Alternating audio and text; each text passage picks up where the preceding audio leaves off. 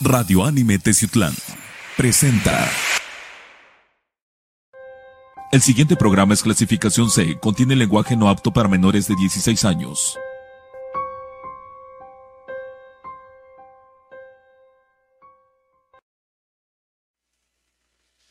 Amigos de Confidente en la Oscuridad, ¿qué tal? ¿Cómo andan? Hoy andamos de, de alegría, de placer. Tenemos invitado, ya está Tacho. Antes de que somos Tacho Rosas, bienvenido a tu programa, ya sabes. Muchas gracias, Rubén. Aquí Como siempre, muchísimo gusto de, de saludarte, de mirarte. Gracias por la invitación. Gracias, Román, por Estamos, estamos no, honrados de este tiempo. con nosotros. Muchas gracias, Rubén. Creo que hasta Gracias. de, que ha sido este de, de todos los invitados han sido dos o tres los especiales que han tenido esa esa energía, esa buena vibra de, de- de estar en este programa y llenes todo este lugar de todo lo bueno, ¿no? Muchas ha gracias, sido muy, muy emocionante, muy chingón, hermano. Un verdadero placer estar contigo como desde hace más de 30 Treinta y años. tantos 30 años. Un poquito más. Sí, ya es un ratito. Bienvenidos, Gracias. bienvenidos a Confidente en la Oscuridad. Mi nombre es Rubén Canela. Me da mucho gusto que estén eh, con nosotros en esta nueva, nueva aventura. ¿Y cuál es la que traemos de veras? Saludo a lo largo y ancho de la República Mexicana, Centro, Sudamérica, Norteamérica, eh, partes de Europa, España, Ita- España, Italia, Francia, este, en Qatar, donde está el Mundial. Estoy seguro que por allá también nos están viendo y escuchando. Un No saludo. mandes mensajes a Argentina. No, ahorita no. ¿Por qué? No, es que se lo... Ah. Yo iba a pedir un saludo para Argentina y Chile, que hay algunas personas allá que, por cierto, me estaban comentando que sí, es que nosotros lo vemos, pero no nos mandan un saludo. Saludos a Argentina y Chile. Aquí están. ¿Cómo andas, mandarle saludos a Chile, dice. Es más, yo creo que toda Sudamérica ha sido este, parte fundamental de lo, lo que es este programa. Claro. También a Perú, que tenemos dos o tres amigos que en verdad son muy seguidores de este programa. y Carlos Casquina. Exactamente. Entonces, amigos, en verdad se los agradecemos mucho de estar siguiendo este programa y créanme que con los invitados que tenemos, la Gracias. buena disposición de nues- nuestro hermano amigo que ya está en la cuarta transformación, un enorme abrazo, cabrón, porque se lo debo. Queremos, Eh, queremos. un chingo, cabrón, eh. Pero bueno, yo creo que este, esto no nos llena de alegría sin antes este, crear una controversia sobre el tema que vamos a estar hablando, ¿no? Sí, no, pues vamos a, de verdad hay que decir las cosas del principio eh, y lo hacemos con mucho, mucho respeto. Vamos a meternos con la religión, pero sí, nos vamos a meter chulada, pero vamos a hablar. Pero de lo que está escrito, lo correcto, y le pusimos como tema la palabra prohibida. Vamos a hablar de cristianismo, vamos a hablar de cosas este, musulmanas también, entonces pues esperemos que sea para gusto de todos, todos ustedes. Vamos a comenzar el programa de Confidente en la Oscuridad, la palabra prohibida. Está empezando tu programa, Confidente en la Oscuridad.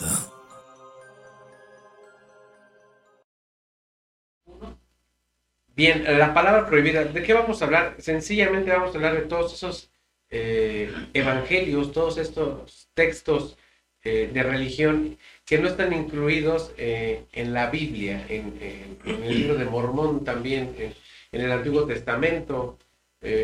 Hay bastantes textos que no están incluidos ahí, pero ¿por qué no, es- no están? ¿Qué, qué, qué pasó con ellos? ¿Por qué no se Mm. integraron y, des- y después aparecen? Bueno, es que tiene que haber un, un parteaguas en el cual limites ese tipo de, de, de tema, ¿no? Porque mm, está mezclada lo que es la religión a conveniencia. Por mi parte lo estoy diciendo así con todo respeto. Las religiones o los clérigos, como quieran hablarle, están, este, hacen las cosas a modo suyo. Entonces yo creo que ahí es donde viene la palabra prohibida, ¿no? De qué manera podemos nosotros discernirlo a conciencia propia. Sí, es, es posible. Bueno, pero eh, ahorita vamos a empezar con este tema. eh, vamos a empezar a hablar aquí con nuestro amigo Tacho.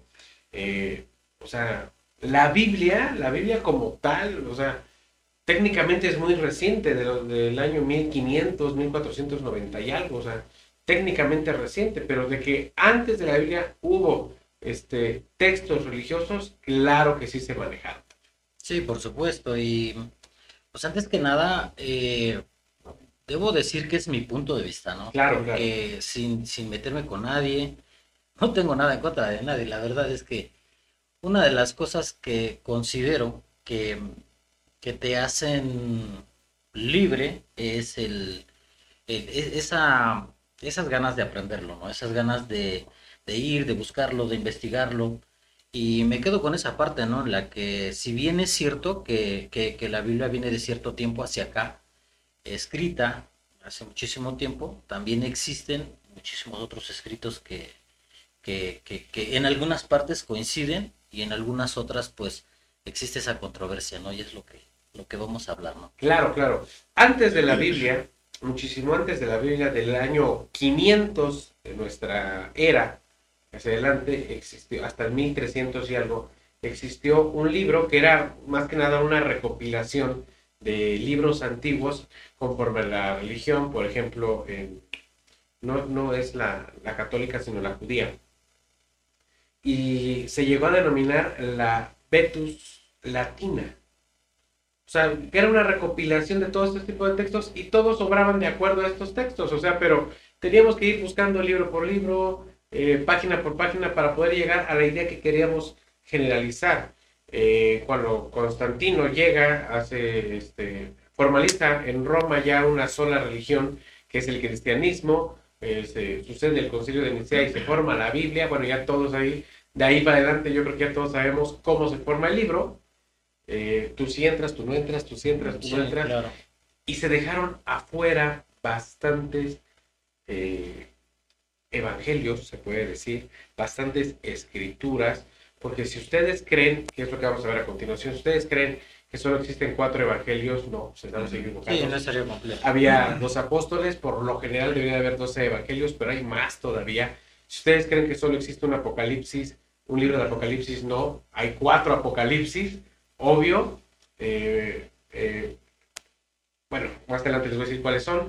Este, y existen así un montón de textos gnósticos. ¿Por qué no entran? Porque no estaban dentro de la idea de la iglesia en aquellos momentos. Siempre lo he dicho en todos los programas, eh, Romano no me deja mentir, vamos a trasladarnos a, los años en los que la Biblia se conforma y vamos a tratar de pensarlo con la mentalidad de aquella época, ¿de acuerdo? Claro, y es que imagínate eh, la forma en que puedes sacar provecho de ese tipo de cosas, porque estamos hablando de una ignorancia en aquel entonces el cual podías este, manipular de cierta forma, ¿no? Y como acabas de decir, ¿no? Buscas los libros y tratas de enfocarte a los que más te pueden convenir y sacarle más provecho. ¿De qué manera puedes manejarlo sin que la, la, humanidad o la religión, los seguidores, puedan este, discernirlo ya drásticamente? Sí. No había, no había acceso, ¿no? O sea, no, no, no se tenía tanto acceso a tantas cosas, ¿no? Eh, yo creo, y lo creo firmemente, que, que, termina la, la... Vuelvo a repetir, es, es, es este, muy mi opinión. Tú date aquí, este em, foro es tuyo. Yo creo que termina la era de la creencia y empieza la era del conocimiento. En efecto, eh, eh, tienes mucha razón, Román lo dijo correctamente, ignorancia, porque, o sea, ignorancia no es tanto el no saber, sino por ejemplo el no querer saber el no querer el no quererlo aprender en aquellos tiempos eran muy pocas las personas que sabían leer y escribir y se ve hoy en la actualidad por ejemplo yo también lo he visto hoy en la actualidad por cuestiones de trabajo o sea yo conozco gente que hoy en la actualidad 2022 hay gente que no sabe leer ni escribir y obviamente tú vas pero por, por encima de ellos porque lo que tú pienses y les digas que es correcto, ellos te lo van a creer. Sí, lo siguen, sí, por supuesto. Definitivamente. Vamos a ver nuestro primer material, vamos a meternos de lleno en contexto y enseguida volvemos. Esto es Confidente en la Oscuridad.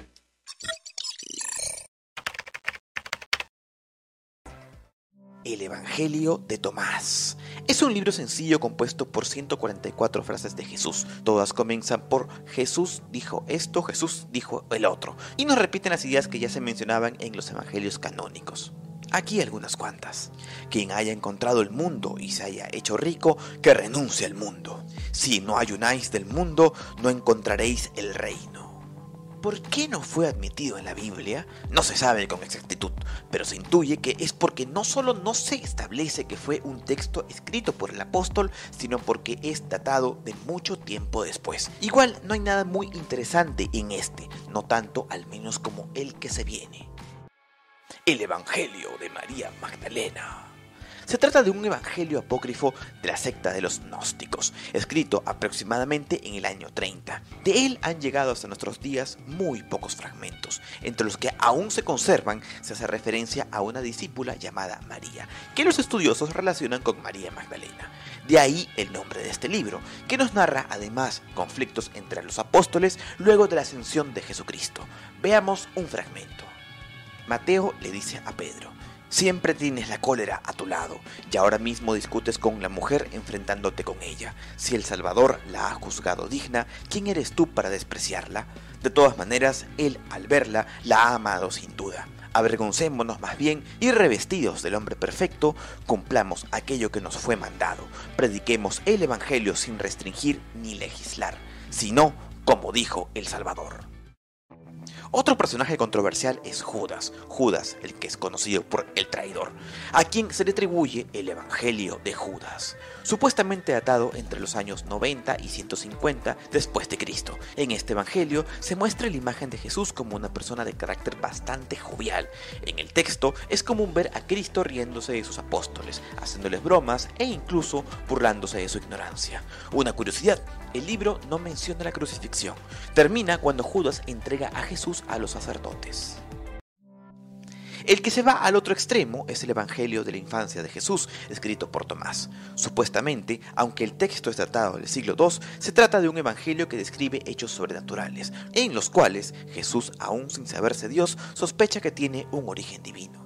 De ese modo, un día resucita a un amigo que muere al caer de un tejado, sana a otro cuyo pie había sido cortado por un hacha, cura a un niño mordido por una serpiente y le devuelve la vida a otros dos que mueren por causas diferentes. Ahora bien, hay otros textos que, aunque no son evangelios, creo que valdría la pena mencionar. Por ejemplo, el Apocalipsis de Pablo. Aquí un fragmento. Vi a un anciano de luz cuya vestidura era blanca. Su trono, que se hallaba en el séptimo cielo, resplandecía más que el sol, siete veces más. Él volvió el rostro hacia abajo, hacia su creación y los que son sus potestades. Entonces se abrió el octavo cielo y ascendimos a la octoada, y vi a los doce apóstoles. Me saludaron y ascendimos al noveno cielo. Yo saludé a todos los que se hallaban en el noveno cielo y ascendimos al décimo cielo. El Apocalipsis de Pedro es un caso conflictivo porque fue canónico hasta 1750, aunque con algunas reservas, ya que había iglesias que no permitían su lectura.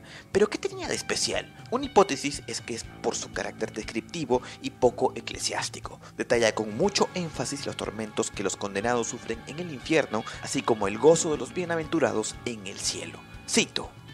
Y el Señor me mostró una región muy grande fuera de este mundo, con luz extremadamente brillante, donde los rayos de sol iluminaban el ambiente y la tierra era feraz, con brotes que nunca se marchitaban y llena de especias y plantas siempre florecientes e incorruptibles, produciendo frutos benditos. Vi también otro lugar frente a este, terriblemente triste, era un lugar de castigo, y los que eran castigados y los ángeles que los castigaban vestían de negro, en consonancia con el ambiente del lugar. Y algunos de los que estaban allí estaban colgados por la lengua. Estos eran los que habían blasfemado del camino de la justicia. Debajo de ellos había un fuego llameante y los atormentaba y cerca de ellos otros hombres y mujeres se quemaban, revolvían y asaban, y estos eran los que habían abandonado el camino de Dios. Existen cientos y miles de textos y papiros que aspiran a ser considerados evangelios. Yo en este video he querido hablar de los que me parecen los más relevantes. Ya mientras investigaba solo encontraba textos reiterativos que no aportaban mucho al tema. Con todo, si puedo opinar al respecto, podría decir que esta multiplicidad responde a la fragmentación.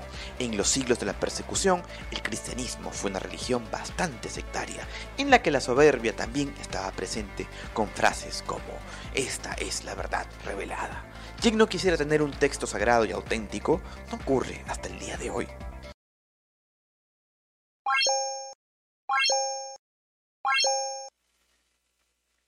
Bueno, pues vamos a irnos de chito a la excomunión. Así que vamos a empezar.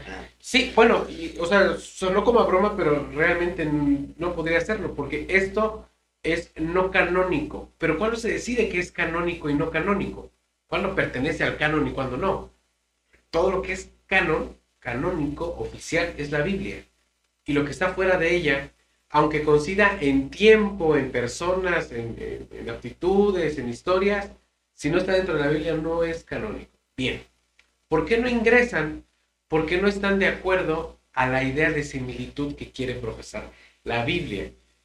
Punto número uno, o sea, si todos piensan que la Biblia es escrita por realmente por este por los apóstoles, no, no hay ni un solo evangelio, ni siquiera está en la Biblia que haya sido escrito por algún apóstol. No, son por seguidores de los apóstoles. Sí, sí. Todos los evangelios están escritos 100 o más de 100 años después de la muerte de, algunos de los apóstoles. Empecemos con el de Tomás. ¿Fue Tomás? Sí, Tomás. Tomás. Ok. Técnicamente, si vives del mundo y eres rico, pues tira toda tu riqueza y regresa al mundo. Ahí es donde dice, despégate de todo lo material para que puedas ejercer y entrar al camino de Dios. Pero eso sí entra en la doctrina bíblica. ¿Por qué no ingresa? Bueno, pero yo siento que ahí sería la doctrina ortodo- ortodoxa, ¿no?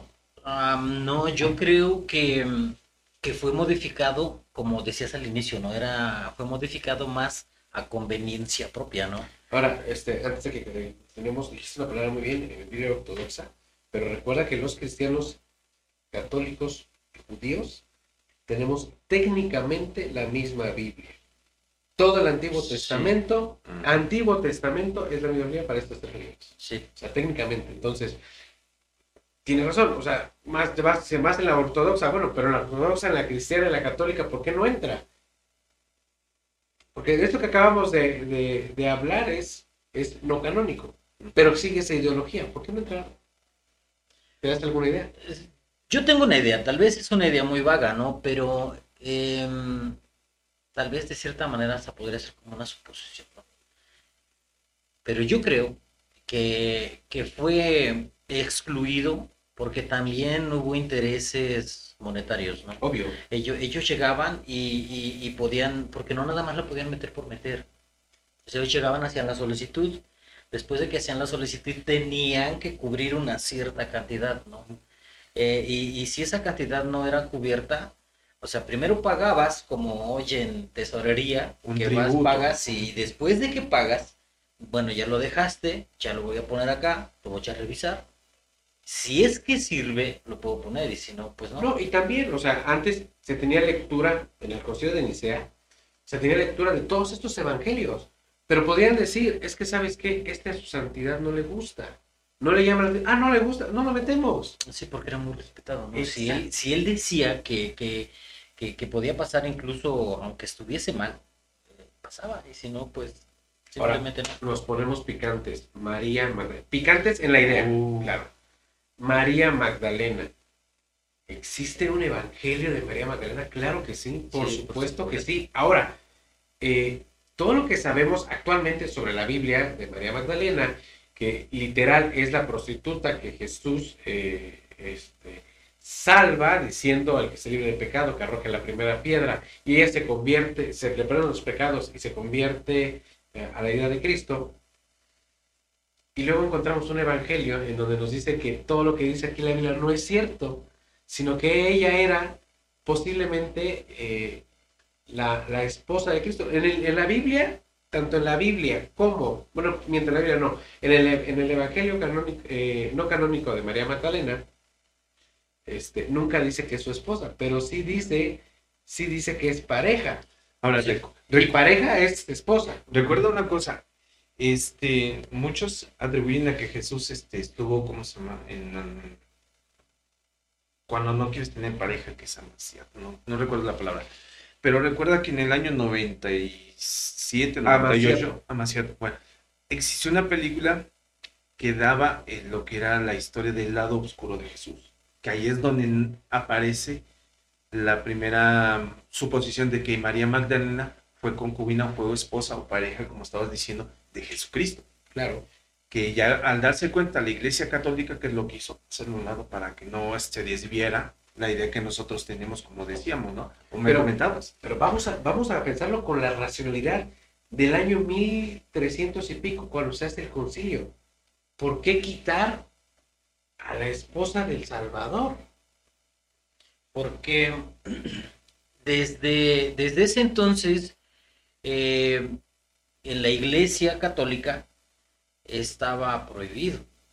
O sea, en- de- de- desde ahí, ya desde muy, muy, muy atrás, eh, se- tanto las, la- las mujeres tenían que, las mujeres que sirvían en un, este, lo que yo, hoy es un convento, y en cuanto a los, los varones que decidían tomar un cierto, ¿cómo le llamas? Eh, para sacerdotes en la iglesia católica, eh, tenían que dedicarse a Dios. O sea, Pero estás hablando después de, no antes. Pero, mi, bueno. pregunta, mi pregunta fue antes. Ahora, o sea, no existía otra religión más que el judaísmo, que quede claro. Antes de, Jesús era judío. Por consecuencia, te- Sí, debería de tener esposa. sí, Qui- sí, quiero sí. pensar, quiero pensar que en esos momentos, como estaba diciendo él, este, creo que la mujer en aquel tiempo era maltratada, era como un objeto nada más Sí, de placer, sí. de ocio, lo que tú quieras, pero en realidad el hombre tenía la, ese plus de, de nivel social alto. Está- estamos hablando técnicamente de lo que diríamos hoy como machismo. Sí, sí, sí, porque, muy sí, fuerte, porque, porque si el, si el varón decía que ella valía, valía. Y si él decía que no valía, la podían hasta apedrear, ¿no? En el, en el Evangelio de María Magdalena, en un contexto, dice, te veo discutiendo a ti la palabra de, de mi Señor con una mujer. Pedro, ¿por qué estás molesto con ella si el Salvador la ha hecho digna? Sí. Entonces, aquí estamos hablando que Jesús estaba, pero miles de años, bueno, no, perdón, cientos de años avanzado. O sea, él está promoviendo el derecho de la mujer. Sí, yo siento que Jesús era adelantado a su tiempo. Claro. Muy, muy adelantado a su tiempo. Lejos de ser santo, era un revolucionario. Él, entre las parábolas y entre todo ese tipo de, de- de charla que tenía con los discípulos, porque platicaba con ellos, eh, les señalaba sus errores, se burlaba de ellos también, porque es algo que no menciona. Sí, bueno, vamos adelante. Y este, y no solo eso, sino que tenía el conocimiento de lo que se suponía que tenía que ser más adelante. Y entre parábolas y demás, que se los enseñaba a, a los, a los apóstoles, solo que ah, no todos estaban preparados para... para es que no es cierto, yo discernir. creo que es como todos hasta ahorita actualmente, ¿no? Este, vamos a decirlo así, ¿no? Tú como joven, este, vamos a ponerlo, tú tienes 20, yo tengo 30 y tú tienes 40. Tu edad está más avanzada porque ya te viviste una experiencia, ¿no? Pero tú no le vas a, tú le tratas de decir a él lo que puede suceder en un futuro, que es algo previo, y él se va a molestar, ¿por qué? Porque te estás adelantando y no lo acepta, él tiene su propia ideología en la cual no De hecho, discutían, ¿no? Sí, de, sí, de hecho, o sea, es lo que quiero, quiero pensar, ¿no? Que ese era el don de Jesús, ¿no? Daba la premisa de un, posible pro y contra, ¿sí? Sí, en las Pero sinagogas bastantes pero como persona no lo sabías admitir, ¿no? Los Vol- errores. Volviendo, claro, volviendo al tema de María, María Magdalena, sí puede ser machismo, porque eh, cuando se hace el concilio, eh, oye, ¿y ¿cómo, ¿cómo es que vamos a poner a una mujer eh, como contexto que posiblemente más adelante una mujer dirija la iglesia? No, no, no, la iglesia es de los hombres. Sí. Y yo creo, creo, no sé si sea verdad o no, pero los textos ahí están, se hace esta divulgación de María Magdalena. Y hablando de divulgaciones, pasamos al, al siguiente personaje que también muy atacado en la Biblia. Pero bueno, por lo menos ahorita con María Magdalena, yo quiero discernir el por qué se le ataca, porque la iglesia no quiere tener a una mujer, una iglesia machista, no quiere tener a una mujer como líder. Ahora, otra persona muy atacada, eh, otro apóstol muy atacado, Judas Iscariote. El Evangelio de Judas, que de hecho está certificado por National Geographic, por el Centro de Historia de Londres, que, Como el- auténtico. que es, Como es auténtico, auténtico. Tiene un documental hecho por James Cameron. Sí, James Cameron lo hizo para Nat Geo y aparte tiene pruebas de carbono 14 que también corroboran la edad del documento, en donde dice que eh, Judas no es un traidor, al contrario, es una persona que ayuda a Cristo a trascender, que se planea, eh, en vez de que se vea como una traición, o sea, Cristo, Jesús, le pide a Judas que lo entregue, porque esa es la forma que él necesita, ese es el evento que él necesita para poder trascender con su Padre. Sí, era, es correcto. Y te quedas así de, ah, caray. Ahora, yo no sé si este evangelio, que yo creo que sí tuvo que haber estado en el concilio de Nicea, ¿por qué estuvo oculto tantos años? Porque esto de verdad, esto de ser cierto, que ya con la documentación que tenemos y las pruebas que tenemos, que es técnicamente es 99.9% de realidad, perdón por la palabra, esto le pone la madre al cristianismo, al judaísmo y, y a los ortodoxos. O sea, de cuenta que derrumbarías todo lo que, habían, lo que han creado en tantos siglos con un evangelio que está al tiempo, ¿no? Sí, Ah, es como si lo habláramos hoy en la actualidad. Ahora, pasamos a la actualidad. Este, una persona le dice, ¿sabes qué? Porque existen este tipo de personas, lo sabemos. ¿Sabes qué? Ya no quiero vivir, yo decido sobre mi vida, me voy a matar, pero no tengo el valor de hacerlo, mátame. Pum, llega el amigo y lo mata, ¿no? Con una pistola en la cabeza. Fin de la historia. Y se crean las dos versiones Sí, claro. en donde, donde el que lo mató realmente es un asesino, se ensañó con él y no lo le caía gordo y lo mató. Pero está la versión que él va a contar, no, es que él me pidió ayuda y yo lo ayudé. Pasa lo mismo con este evangelio. Lo estoy hablando con tiempo atrás y con tiempo de realidad. Ahora, hay otro documento, este no viene en el evangelio de, de- de Judas, pero más adelante lo vamos a ver, pero sí me gustaría meterlo a colación, en donde se dice que Jesús no muere, que, que el que toma el lugar es Judas. Judas se sacrifica por Jesús.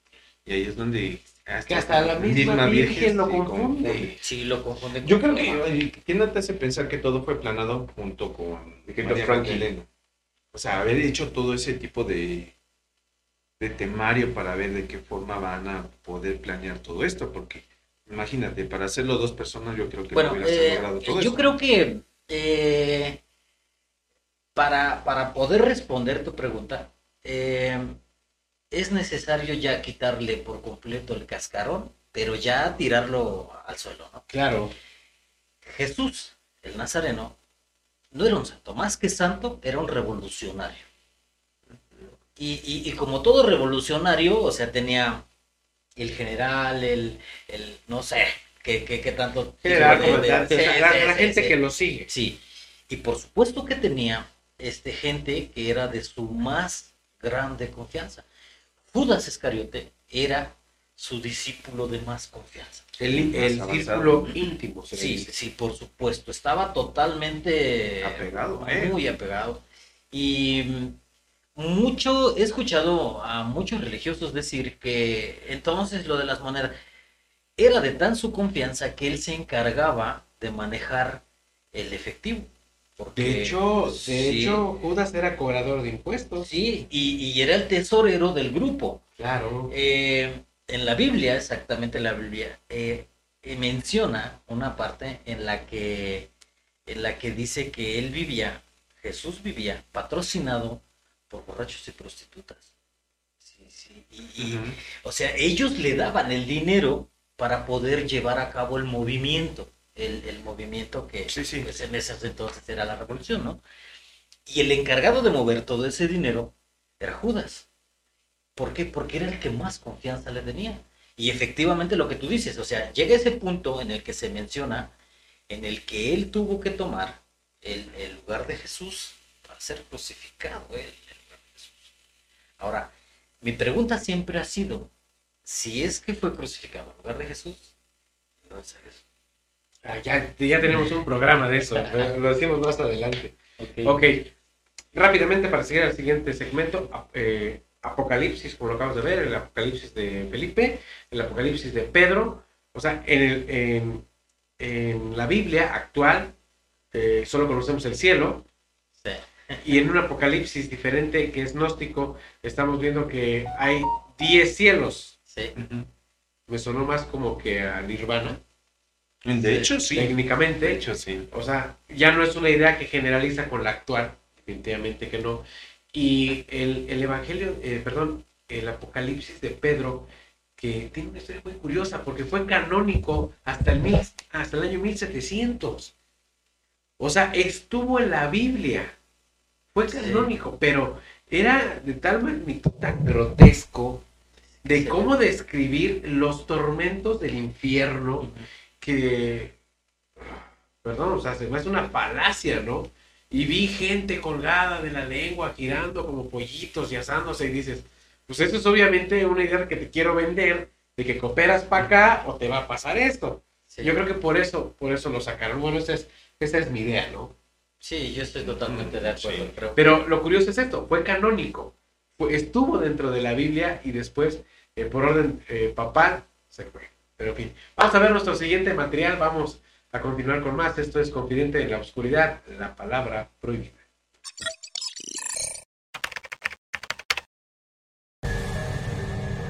La versión de la serpiente. Una de las primeras historias de la Biblia ortodoxa es la de Adán y Eva en el jardín del Edén.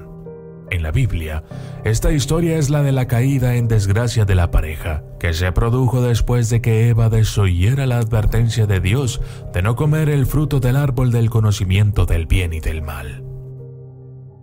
En el testimonio de la verdad, sin embargo, la historia se cuenta desde una perspectiva de la serpiente intrigante que convence a Eva de comer el fruto.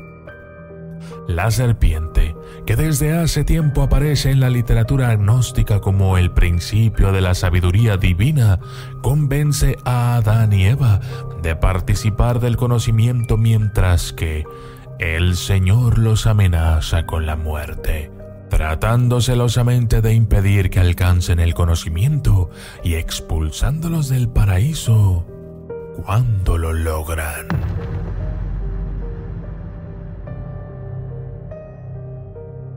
El primer apocalipsis de Santiago.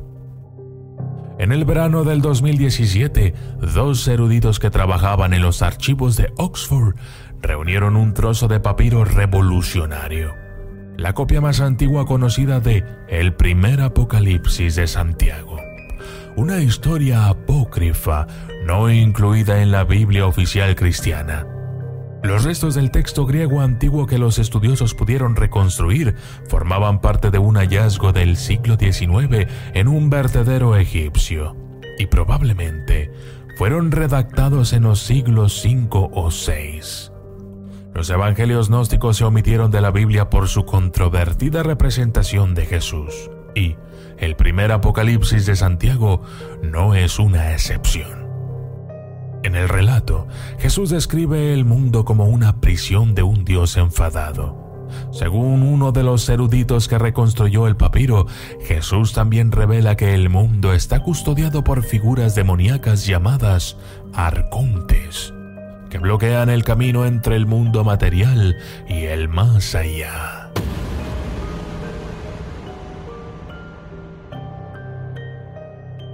La poesía de los textos gnósticos. Uno de los textos de los evangelios gnósticos se llama Trueno, mente perfecta, y contiene uno de los muchos poemas de estos evangelios prohibidos. Y uno de los muchos escritos es el siguiente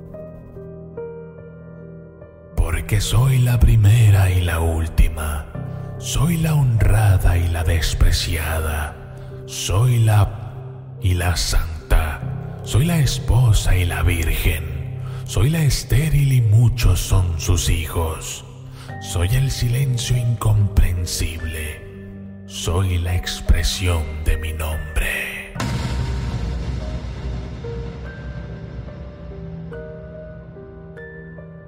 A Jesús no le gustaba que lo insultaran. En el Evangelio de la infancia de Tomás hay muchos relatos sobre cómo el joven Jesús salva a los bebés y cura a la gente. No obstante, en este Evangelio también hay muchas historias sobre las tendencias más tiránicas de Jesús, como cuando hirió o mató a propósito a sus compañeros de aldea. Cuando José trató de corregir su comportamiento, Jesús respondió, Sé que estas no son tus palabras, aún así me callaré por tu bien, pero esa gente debe recibir su castigo. En ese momento sus acusadores quedaron ciegos.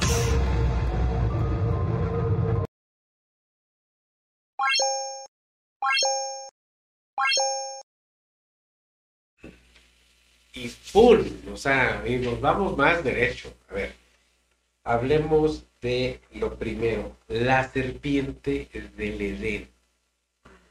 Aquí lo que yo comprendo, técnicamente, gnósticamente, porque es evangelio gnóstico, es que la representación de la serpiente ni siquiera es el diablo. No. Es el mismo Dios obligando a su creación a sufrir y padecer porque ese es su destino. Ese es mi punto de vista. Y lo estoy pensando con la racionalidad hoy de 2022. Pero creo que para ese, para ese escrito el entendimiento es de esa lógica. Eres mi creación, sí, pero todos venimos aquí para nacer, eh, nacer, crecer, reproducirnos y morir. Y eso va a ser, esa es tu tarea, esa es tu función. Inclusive, o sea, la gente que diga, eh, a pesar de tantos textos que digan que los dioses no mueren, o sea, la, eh, toda eternidad suena ilógico tal vez, pero es mi punto de vista, claro. O sea, toda eternidad tiene un fin. Desde mi punto de vista, ¿no? Entonces, aquí es el mismo Dios que está impulsando su creación a tener un fin. Por ser Bueno, pero, pero ¿de qué manera, no? Claro. Eh, eh, ah, se va a escuchar fuerte, pero... Dalo, dalo, dalo. podremos decir que era, de cierta manera, yo te creo, este, pero si yo quisiera el bien para ti, o sea, que tú estés bien, no te voy a poner algo que, que te pueda hacer daño, y no te voy a poner ahí una tentación para que tú vayas y lo hagas, pero si lo haces, o sea, estamos hablando de un Dios sádico. ¿Es posible? Sí. Claro. Que ahora hablemos de cualquier mitología, la que quieras. Sí. ¿Qué Dios no es sádico? ¿Qué Dios no ha tenido su lado malo? Porque todos nos pintan a Dios, el que sea, eh, eh, benévolo, buena onda, eh, una persona intachable, no, o sea, no, pues es que no, es como si estuviéramos manejando el yin ya, ¿no? Sí, dualidad. ¿no? ¿no? es que para tener todo un lado bueno, por consecuencia tienes un lado malo. Pues. Es lógico. Ahora, lo que sigue, eh, tanto de la infancia de Jesús como eh, ya en los años siguientes, en que acabamos de ver ahorita que, o sea, tenemos una imagen de Jesús tiránica. De hecho, en la Biblia también tenemos una imagen de Jesús eh, el, mala. El, paso, el, pasaje donde entra, entra en la iglesia del templo y los latigazos y crea una histeria enorme en el cual dice que se puede construir su, su templo en tres, cuatro días. El judío errante, hablamos del judío errante hace un par de programas atrás, que también es una, eh, es una maldición, una tiranía de Jesús al, al maldecir a una persona y hacerla sufrir un tormento por toda la eternidad. Pero es lo que tú decías, ¿no? Jesús era tan inteligente y, más avanzado que sabía... había alcanzado, yo creo, yo creo, había alcanzado ese, ese punto exacto que, muchísimos espirituales buscan, eh, el verdadero equilibrio entre, entre el ser muy bueno y el ser muy malo. ¿no? ¿Te recuerdas lo que hablábamos hace ratito? Sí, sí, sí. Sobre... Me venía regañando. No, claro que no. Eh, eh, referido a eso, ¿no? Como tú lo dices, eh, dualidad. Si hablamos de dualidad, entonces estamos hablando de dos. Claro. Y si hablamos de dos, entonces hablamos de arriba, abajo, adentro, afuera. Izquierda, derecha, blanco, cuerpo, espíritu, ¿no? Claro. Entonces Jesús era tan, pero tan avanzado, no solo a su tiempo, sino también a su nivel de conciencia, que podía ejercer tanto el lado bueno como el lado malo desde su condición humana. Tacho, me atrevo a, cuestionártelo okay, con, todas las, eh, con todas las réplicas, si me quieres hacer. No me estás hablando de lo que tú dices de Jesús desde que se forma la Biblia para acá. No, porque, Jesús, y, y, lo dicen los textos, lo dicen, lo dicen hasta las novelas, que este era un hombre común, corriente, profesando la palabra, eh, con seguidores y todo, pero se llega al concilio de Nicea, se forma la Biblia y aquí deja de ser un hombre y aquí es un Dios. Entonces yo siento que tú me estás hablando de aquí para no, Lo que pasa es que no he terminado. Eh, desde ese punto, o sea, esa es prácticamente la base, ¿no? Desde el momento en el que él ya tiene el, el- el perfecto equilibrio, es en donde se desata lo que tú me dices. ¿no? Y lo que tú me dices también, lo que acabamos de ver, lo que estamos viendo, que a final de cuentas podía dejar ciego a una persona, no tener remordimiento, podía sanar a un leproso y sentirse halagado, sentirse pleno, sentirse bien, podía latigar a los, a los mercaderes en el templo, no sentir remordimiento, incluso hay una parte en donde dice que, lo que tú me mencionabas, ¿no? Que lo maldice solo por, por hacerlo. Incluso hay, hay documentos también en donde jugaba de niño, porque un niño le estaba, no sé si lo, Lo molestó, empujó, creo, lo no sé algo qué. así. Él lo maldijo y el niño quedó, él quedó ciego. Sí, entonces, eh, ahí es en donde termina mi punto, ¿no? Desde lo que venía de atrás. Pero bien, ahorita le, le lanza una amenaza a su padre José. Sí, Cuando José le llama la atención y le dice, a ver, a ver, yo sé que lo que me estás diciendo no son tus palabras, pero me voy a callar por tu bien. sí, Eso es una amenaza. sí, por supuesto. O sea, Porque él sabía, yo me imagino, como decías, ¿no? Tanto era la elevación que tenía de conocimiento que ya sabía discernir entre lo bueno y lo malo. O sea, antes de que nosotros nos diéramos cuenta, ¿no? Sí, claro. Entonces yo creo que desde ese punto ya este Jesús ya venía con ese, ese don, ¿no?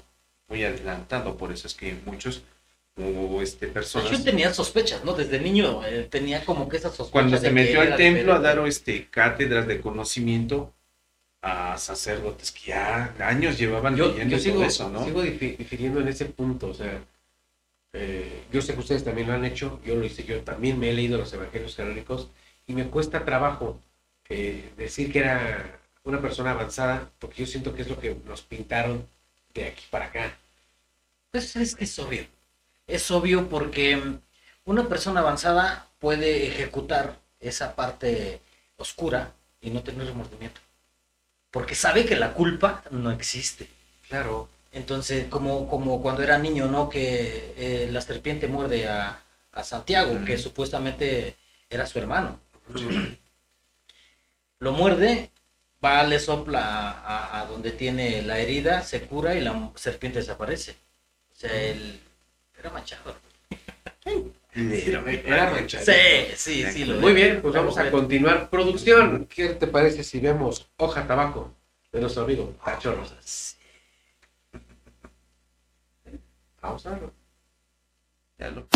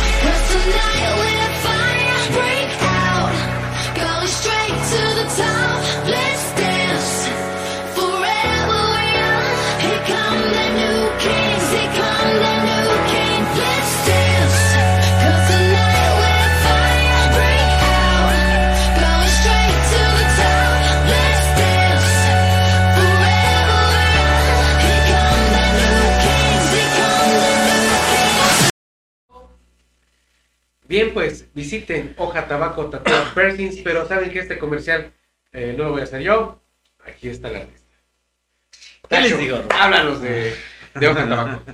Hoja Tabaco. Bueno, pues es una tienda pequeña. Ustedes saben que es una tienda pequeña en donde resum- resumimos al, al- al máximo, em, pues, todas esas cosas que van de más, ¿no?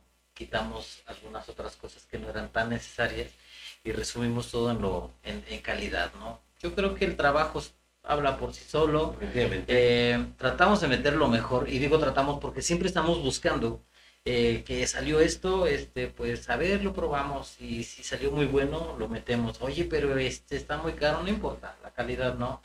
Este, salió esta otra cosa, eh, ¿qué te parece si la probamos? Oye, ¿qué te parece esto? ¿Qué te parece que Entonces, siempre buscando lo, Evolucionar. lo- lo mejor, siempre tratando de encontrar lo mejor para poder ofrecer lo mejor, ¿no?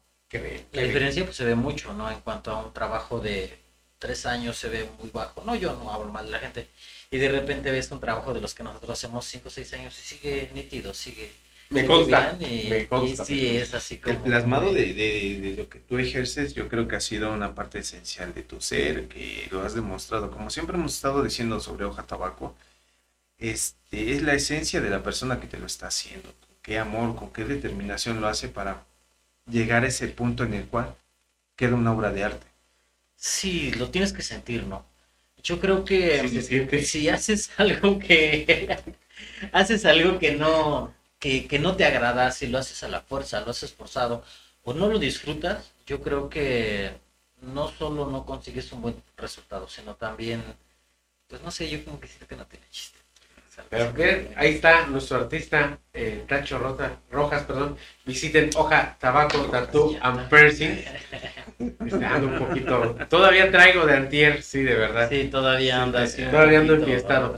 Eh, Hoja Tabaco Tattoo and Piercing con el artista Tacho Rosas. Por ahí los esperamos. Muy bien, José María Pino Suárez, número 2. Número dos. Ya me la aprendí. Como referencia en el barrio de Chino Ringo, está Farmacia Guadalajara. Ahí a la vuelta. A la vueltecita. Ahí está. Hoja Tabaco. Y de verdad, calidad en, calidad en el trabajo. Yo siempre que paso a verlo, siempre está chambeando y siempre. está- Sí, siempre hay. eh, me paso ya a chingar mi cigarrito, pero siempre, siempre anda en friega. De verdad que sí, No, Tacho, no, no. muchas felicidades. Gracias Muchísimas por patrocinar el programa. Vamos a ver nuestro siguiente material. Enseguida volvemos confidente en la oscuridad.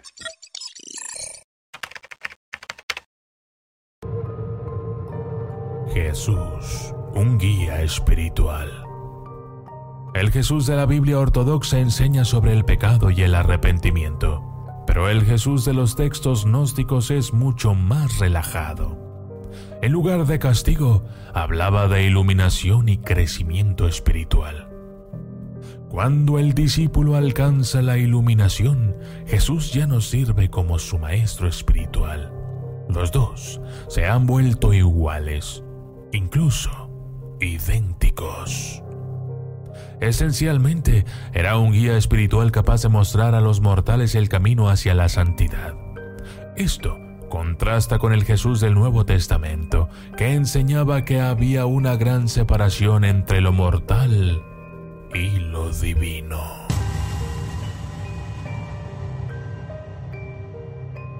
Jesús de niño. Según el Evangelio infantil de Tomás, Jesús maldijo a un puñado de personas e incluso mató a otro niño. Este Evangelio cuenta la historia de cómo Jesús estaba jugando un sábado, una violación de la palabra de Dios. Cuando alguien lo sorprendió por sus acciones, Jesús lo maldijo.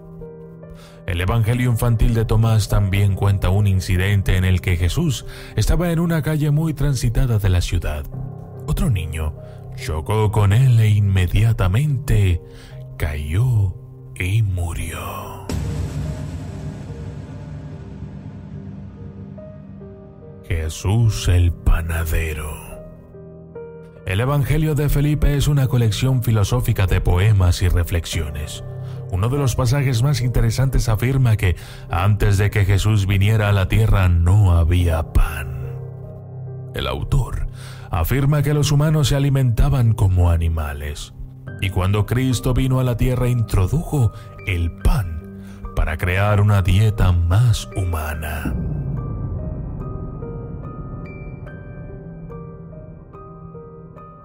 Judas no fue realmente un traidor. Judas Iscariote, el discípulo que vendió a Jesús al Sanedrín para que lo crucificaran, es posiblemente una de las figuras más infames de la Biblia. Sin embargo, según los evangelios gnósticos, no era tan culpable como afirman los textos canónicos.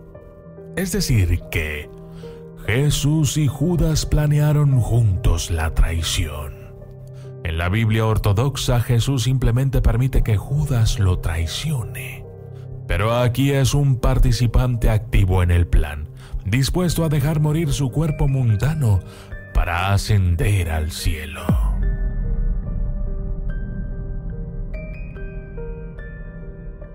Jesús desapareció una serpiente. Un relato del Evangelio de la infancia de Tomás afirma que el joven Jesús y Santiago, probablemente el hermano de Jesús, estaban recogiendo leña cuando Santiago fue mordido por una víbora. Como la serpiente era extremadamente venenosa, Santiago iba a morir. Para salvarlo, Jesús sopló sobre la mordedura y Santiago se curó al instante. Inmediatamente después, el animal se deshizo.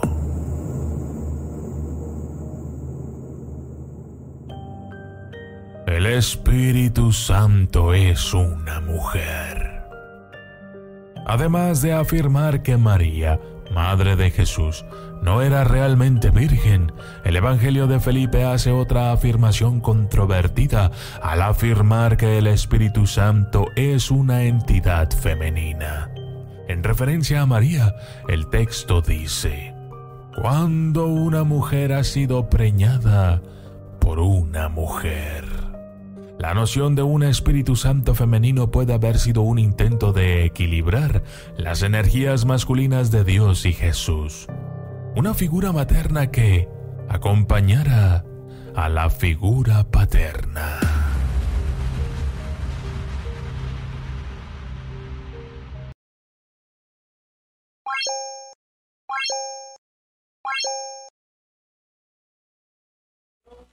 Aquí es donde vamos a ponernos pesados, porque yo creo que si entro a catedral el día de mañana, ni siquiera me van a dejar pasar. Es más, creo que el obispo ya está mandando comunicado para mandarte Bien. la. Eh, Jesús, un guía espiritual. De acuerdo. Pero yo que he leído eh, acerca de Gandhi, eh, acerca de, de, este, Buda, o sea, ellos se pegaban unas pachequeadas o unas borracheras para lograr alcanzar eso que ellos alguna vez denominaron iluminación. Y hemos hecho programas de, este, líderes de ciertas sectas que se metían cualquier chuchería para llegar a un estado alterado de conciencia. ¿Qué no nos hace pensar? Ahí te va uno. Uno este, de secta que fue muy conocido, que hasta la fecha no, no han discernido realmente su su estatus, ¿no? Estamos hablando de Charles Manson. Uy, sabía que me ibas a decir. Un personaje en el cual también fue un guía espiritual que supo manipular a la gente de cualquier manera y los resultados están hechos, ¿no? Entonces, Lavey. Antoine Antoine Lavey, Lavey. Exactamente, o sea, son personajes los cuales han podido discernir, como decías, ¿no? Están adelantados a su época, Sí, a conocimiento. sí. Podríamos decir que la elevación espiritual es eso, el conocimiento más allá de lo que yo soy. O sea, si yo soy una persona normal, pero tú tienes o tú tienes un conocimiento más allá, puedes manipular a cualquiera, con un sentido general, fíjate. A mí en la doctrina, pues, o sea, yo, te- yo tuve este, educación católica, hoy ya no la ejerzo, pero o sea, yo tuve esa educación. Pues ya no lo pelan. Como ya no me pelan, también puede ser. Pero a mí me tocó decir tomas es pecado, fumas es pecado, te drogas obviamente es pecado. Pero yo conozco, o sea, ni siquiera de decir lo, lo he visto, no, conozco personas que están dentro de- del clérigo que toman, que fuman, que se meten chochos. En la misa toman. Bueno, ese, ese es el, Ah, el ritual. Pero, o sea, a- al punto que quiero llegar, que es a donde ya les digo que van a- Y si estamos hablando de un Jesús borracho Sí, o un Jesús pacheco, sí, Sí. ¿por qué no? o sea, y es que al final de no cuentas, está, no está tan tirada la idea. es que es ser humano. No estamos Sí. hablando de una persona este, divina, ¿no? A ti te ha tocado, a ti te ha tocado, a mí por supuesto, que en alguna reunión, en alguna borrachera o algo, pues encontramos a un cuate que empieza a debrayar más de lo normal, o sea, y no te ríes de él, dices, a ver, sí me interesa escucharlo porque pues, está muy explícito, ¿no? Está, no está alucinando, pero está haciendo unas cosas que el juicio no dice. Tú lo haces porque te interesa, porque estás descubriendo un lado que no conocías de esa persona, ¿me entiendes? Sí, claro. Yo creo que eso pasaba con Jesús si ese hubiese, si ese fuese el caso, Pepe.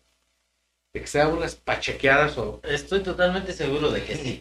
No solo se ponían unas borracheras buenas, sino también se metían algo, porque pues muchas veces se desaparecían. Según iba a orar, güey, y yo digo que sí iba a poner así como que bien pacheco visitas.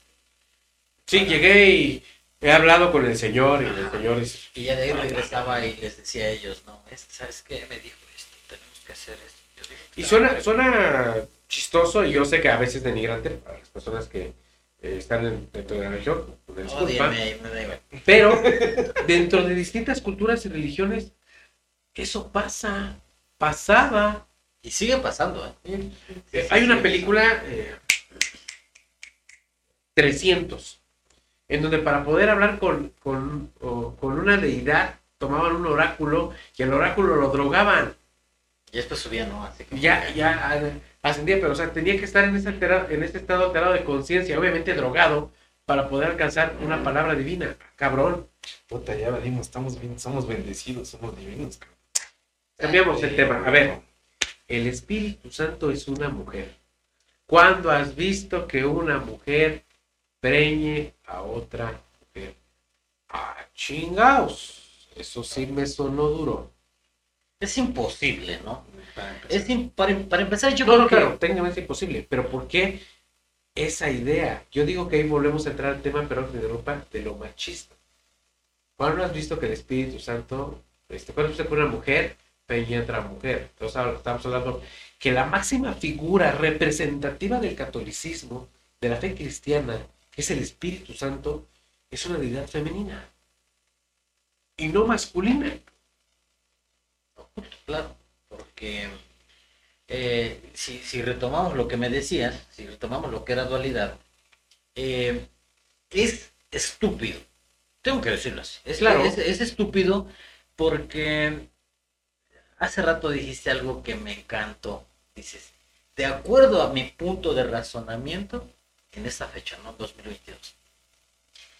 Si yo me pongo a pensar, pongo a, trabajar mi cerebro, me voy a dar cuenta que mm, si todo es dualidad, si todos son dos, entonces Dios, el Dios, el Padre, para los judíos, es que nosotros no le rezamos al Hijo que es Jesús. Nosotros le rezamos al Padre, al dueño de todo. Ok, ¿era nada más uno? O sea, ¿era hombre y mujer? O sea, ¿era hermafrodita? ¿O sí tenía mujer? Por supuesto que tenía mujer. O sea, si todo es dualidad también y si es hombre y mujer. Y si es hombre y mujer, pues el Espíritu Santo tiene que ser. Sí, está, está pesadito, ¿no? Vamos a ver nuestro siguiente material porque está picoso este tema y enseguida volvemos con Vidente en la oscuridad.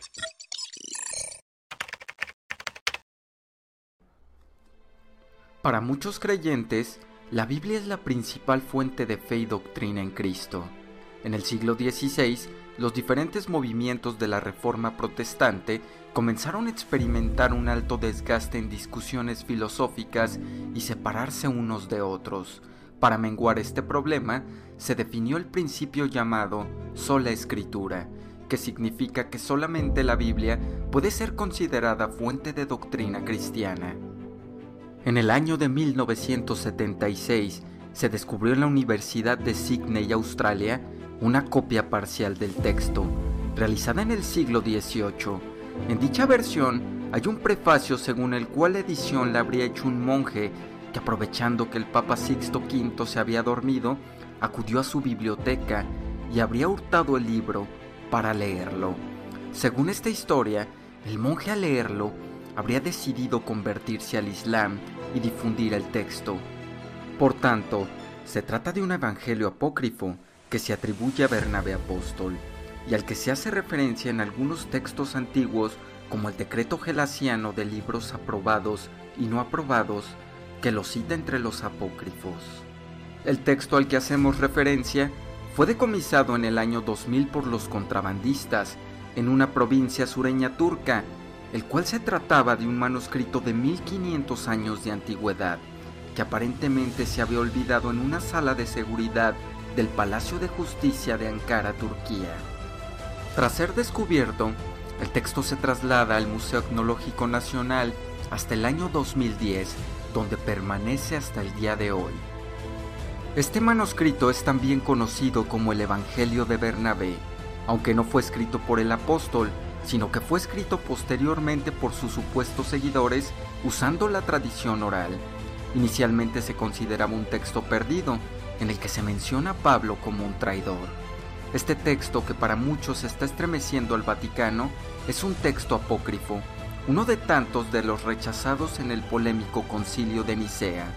donde se desecharon todos los evangelios existentes hasta el momento, menos los cuatro que posteriormente fueron llamados canónicos. El propio Papa Benedicto XVI pidió a las autoridades turcas una copia del texto para que fuera analizada por los especialistas del Vaticano. Pero ¿qué tiene este Evangelio que lo hace tan polémico? Pues en sus 52 páginas encontramos pasajes que hablan del arrebatamiento de Cristo, previo a la captura y a la crucifixión. Dicha captura sería realizada por una masa enfurecida de judíos y no por el ejército romano, tal como indica la tradición católica. También podemos conocer entre sus páginas que posteriormente su sustituto fue entregado a los romanos para ser ajusticiado. A diferencia de la tradición canónica, diferentes confesiones cristianas se afanan en recuperar los textos apócrifos para recuperar paulatinamente todos los textos deliberadamente distraídos durante la historia, como el famoso Evangelio de Judas, que coincide con este mismo de Bernabé. También nos da a conocer que como en la tradición gnóstica o en la propia tradición islámica, se dice que Cristo no fue crucificado, sino que fue salvado por los ángeles y Judas tomó su lugar. Por tanto, Cristo no resucitó, sino que volvería en los últimos días como profeta de Dios para juzgar a vivos y muertos. En este texto no hay referencias al famoso pasaje sobre la resurrección al tercer día, y significativamente reconoce a Jesús como profeta y a Judas como alguien tan similar a Jesús físicamente y tan unido a él que fue confundido por la propia Virgen María como su propio hijo tras morir en la cruz. De esta forma Judas sería el único discípulo que realmente conocía el plan secreto de Jesús y lo llevó a la práctica con abnegación y como un mártir hasta las últimas consecuencias.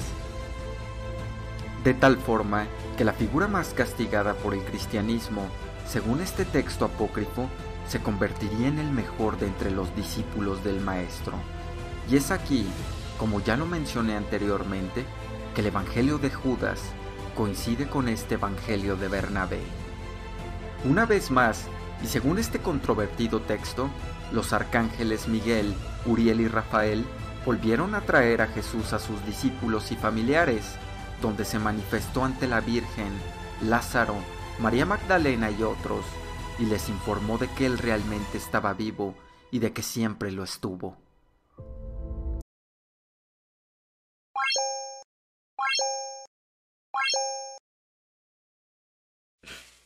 El Evangelio de Bernabé, que desde mi punto de vista, y va a sonar a broma, pero así es, es el Evangelio de, güey, tírame el paro, porque es la verdad. Estamos hablando, y es muy similar al, Evangelio de Judas, de. Estamos hablando de, un Jesús que dentro de su eh, planeación de, de que lo entreguen, eh, cuando van y lo detienen, pues sí, pues, eh, que dicen que se alebrestó, pues claro, o sea, si a mí llega un poli y me agarra así, te voy a llevar y yo ni sé por qué onda, pues oye que me voy a poner al brinco, ¿no? Lo mismo pasa ahí. Este, y de ahí viene la, por eso digo, güey, tírame el paro, este, la suplantación de la identidad. Claro, a ver, eh, en aquel entonces todos los judíos, la mayoría eran muy similares en vestimenta, eh, en, fisonomía. Ahora, eh, yo agarro a una persona que es muy similar a mí, igual con pelo, y me pegan una tranquiza, pues obviamente al medio verme y golpeado, pues vas a pensar que sí soy yo, cuando en realidad es la persona que... Sí, no lo conocían al 100%, porque ya ves que cuando llegan, este, le preguntan y, ¿Y quién él- es? él dice quién es, al que yo le doy el beso, ¿no? Para, para identificar. Aquí la pregunta es, si esto fuera verdad, porque en el Evangelio de Judas no aparece el texto del beso, No, no aparece. no. Eso aparece en la Biblia, pero en- Sí. en los dos textos no aparece. Solo está el texto de eh, que preguntan quién es el Nazaret, es él. Y fueron y le pegaron una madriza a ese cabrón. Sí. Y todos empezaron, es que es Jesús, es que es Jesús. Y, pues tú lo ves a lo, a, este, a lo lejos, todo desalineado, todo golpeado. Pues cabrón, sí es. Pero realmente no era. No. No lo sabemos. Y qué chingón con lo que acabas de decir, este, fuera de cámara, que pues se quedan esperando de aquí a que regrese al final de los tiempos, pues se van a quedar esperando. Sí, es que esos güeyes lo siguen esperando. Sí, ahora, aparte, o sea, Jesús se les aparece, que podría coincidir con la Biblia canónica, de que al tercer día se, apa- se aparece y que lo ven, entonces, pues es que nunca le sucedió nada. No estaba vivo. Ahora imagínate, hab- hablemos, eh, debrayemos esto fuera verdad. En este momento lo doy por hecho que es realidad. En este momento solamente. ¿Qué pasa con todas las reliquias de la cristiandad? Por las que se han hecho guerras, batallas. O sea, no sería la cruz de Cristo, sino la cruz de Judas. No sería eh, la sacra síndrome de Turín de Cristo, sería, sería la, la sábana santa de, de Judas, la corona de espinas de Judas. ¿Te imaginas cómo revolucionar este- esto al mundo? Si estamos hablando de un solo personaje, pues obviamente no me conviene. Aquí dice que fue Judas y sabes que sí es verdad, pero no lo voy a meter porque esto no, esto no me va a vender. Estamos hablando de un solo personaje. Y púmale, se va la Biblia. Sí, se viene abajo todo. En efecto, como, como la idea de, de Jesús con María Magdalena, que fueron pareja y que tu- tuvieron una hija. O sea, también esa idea no vende. Hoy en la actualidad sí, Sí, sí, pero en aquel entonces no. No vende, me echa, me echa a perder el teatro. Porque cierta parte de la religión, con mucho respeto, es un teatro. De Bueno, verdad. Que si pensamos que ese teatro lo hicieron a propósito. Bueno, ya estamos, de, dijeras detallando que fue a propósito. ¿Por qué? ¿Qué tal si se ha de ver aburrido de su vida? Y quiso ser una Pero- persona C. Quiso ser una persona común y corriente. Y por eso hizo todo ese teatro. Los invito a que vean nuestro- nuestros programas y escuchen nuestro podcast. Por si deciden, si esto fuese verdad de que Cristo no, no fue crucificado, pues tenemos por ahí el programa de las tumbas de Cristo, ¿verdad? Donde pudo haber ido a parar el cuerpo del Salvador. Pero volviendo al tema, qué contrariedad. De verdad, la religión, siempre lo he dicho, mueve montañas. Necesito cuerpo de Judas. Definitivamente. Fíjate, o sea, suena, suena broma, pero es, es de verdad. Sí, es verdad. Es de Yo lo verdad. firmo. Para mí está totalmente claro. Eh, no podría quitar el dedo del renglón. No podría creer algo que, que, que, que realmente es imposible. No podía creer después de toda la información que hoy existe como para que tú puedas ir e identificarlo. Porque todo lo que acabamos de decir eh, está probado este, científicamente incluso. Son escritos. es que tengas-. Solo, solo es que tú tengas un poco de interés como para ir y decir, bueno, este cabrón está diciendo la verdad porque no voy a ver, ¿no? O sea, porque al inicio lo decías, no hay algunas personas que, que, que no tienen este educación, pero sí tienen la certeza firme de que, bueno, es lo que me dijo esta persona, ¿será cierto? Voy a ir lo reviso. Se tiene por lo menos la intención de... La curiosidad, ¿no? de decir, Siempre, siempre es importante para todos, todas las personas que nos están viendo y escuchando, documentense, leer es lo más hermoso del mundo. O sea, no nos quedemos con una sola idea. Yo eh, soy una persona, de verdad, y lo digo con mucho orgullo, soy especialista en religión. Eh, he leído todo, todo que tenga que ver con religión, todo, de todas las religiones, o de la mayoría. Documentense para que tengan otra idea, otra expectativa de lo que puede ser religión. Desde ahí se forman. De por eso las personas que, que a veces no creen en una religión pues, somos letradas, definitivamente. Tacho, ¿te gustó el programa? Claro, me encantó. Siempre es un gusto que estés aquí. El gusto es mío, Rubén. Te agradezco muchísimo. Román, Pues, amigos, tenemos maestro de maestros. Muchas gracias. guía. Echando desmadre, pues, yo creo que esto. Pero sí es muy cierto lo que decimos, ¿no? Esto es sin afán de ofender a los creyentes o a los religiosos, cualquier etnia religiosa.